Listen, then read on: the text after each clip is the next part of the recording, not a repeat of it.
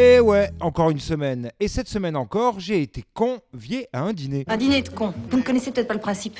Chaque invité amène un con. Oui, oui, il est là. oui. Oui, bah oui, je suis là. J'ai donc été convié à un dîner à une CDI près d'un dîner de Chalancon. Un dîner mondain. J'ai dû emprunter sur 3 ans à 36% pour y participer, mais au moins, j'ai pu toucher de la vedette hein, et me sentir un peu au-dessus de la mêlée prolétaire qui est la tienne, toi qui m'écoutes avec un doigt dans le nez. Ah, quel moment délectable, que de beau monde. Enfin, nous oubliâmes quelques instants cette sotte épidémie qui prive ceux dont j'ai partagé la table de tous les plaisirs de la vie. Rien à voir avec ces rêves partis et autres barbecues populaires et dégoûtants, un moment hors du temps, digne des plus grands soupers de l'histoire. Et dans un dîner presque pas fier, aujourd'hui après Roselyne qui euh, lundi nous a proposé son menu à base de culture et d'amour-propre d'intermittent, après Emmanuel et son ragoût d'hôpital public euh, sauce mouton, ce soir c'est au tour de Jean-Pierre qui nous propose un menu Michel Polnareff avec sa soupe de cheveux d'ange sur ses lunettes de caviar, accompagnée d'une sauce paparazzi sur son lit de Twitos euh, façon Babanouna.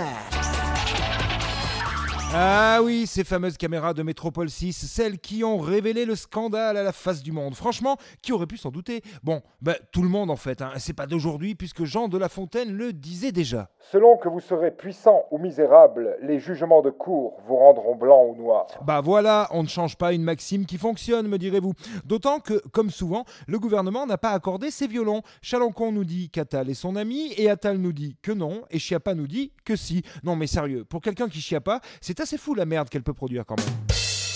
Et puis, cette semaine aussi, j'ai constaté que cette limite des 10 km, attestation ou pas, 30 km ou pas, justificatif de domicile ou pas, professionnel ou pas, personne n'y comprend rien, et encore moins les flics, évidemment. Alors, si toi non plus, tu n'y comprends rien, la prochaine fois qu'on te pose la question, tu peux répondre... On peut tromper mille fois une personne, mais on ne peut pas tromper. Non.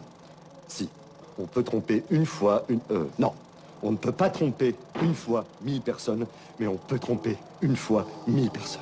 Non. Cette semaine, j'ai aussi entendu Blanquer qui disait déplorer que les syndicats informent les salariés du contenu des réformes. Non mais sérieux? Bon, euh, c'était un poisson d'avril, certes, mais tellement crédible. Ça vous montre un peu où on en est. Au moins, on ne peut pas déplorer que les ministres, eux, fassent leur travail. Parce qu'à part agiter le Corona Circus, ils ne font pas grand-chose. Enfin si, ils mentent, mais ça, c'est un peu leur travail.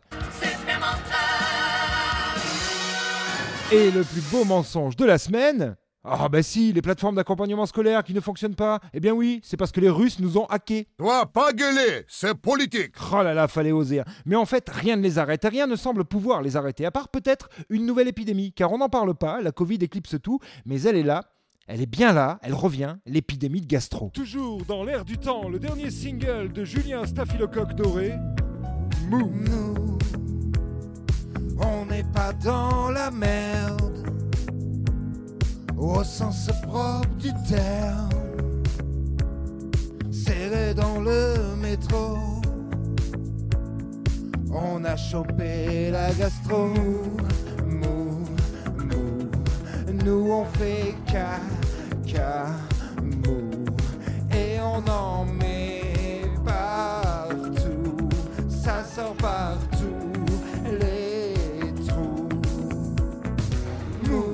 dernier single de Julien Staphylocoque Doré. Allez, bonne bourre mes petits convives du grand dîner de la vie qui ne sont pas invités à s'asseoir à table. J'aime ce qui se passe. Mais on est d'accord, c'est, c'est notre secret, ça reste entre nous. Hein. Ah, oui. oui, non, parce que les gens sont pas obligés de savoir tout ça. Je veux dire que, euh, sorti de son contexte, un doigt dans les fesses, ça peut être... euh, C'était la semaine de Vinceau. Il n'a encore pas fait grand-chose. Hein.